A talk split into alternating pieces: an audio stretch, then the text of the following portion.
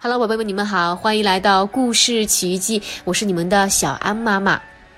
今天呀，小安妈妈要给你们讲的这个故事里，有一个只有一只眼睛的小男孩。这本书的名字叫做《奇迹男孩》。其实呢，它一开始的时候是一篇长篇小说。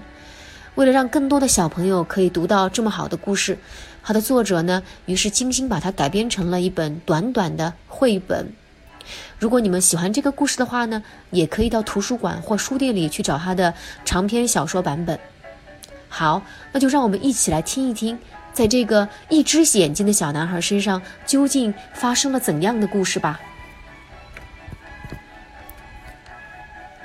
我知道，我不是一个普通的孩子。当然，我做普普通通的事情。我骑自行车。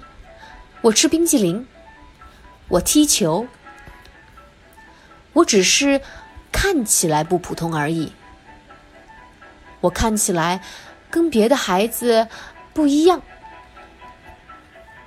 妈妈说我独一无二，她说我是个奇迹。我的狗黛西也这么认为。但是有些人看不到我身上的奇迹。他们只看到我长得多么的不同。有时候，他们盯着我看，他们指指点点，笑话我。他们甚至在我背后说刻薄的话，我都能听得到。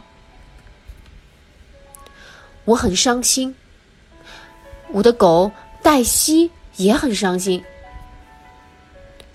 伤心的时候。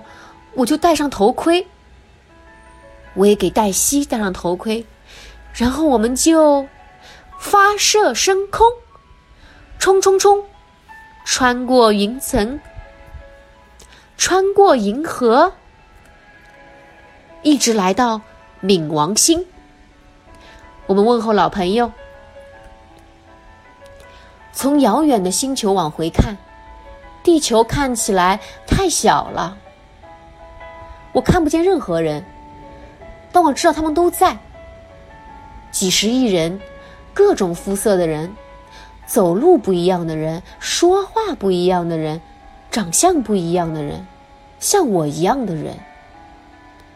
地球很大，容得下各种各样的人。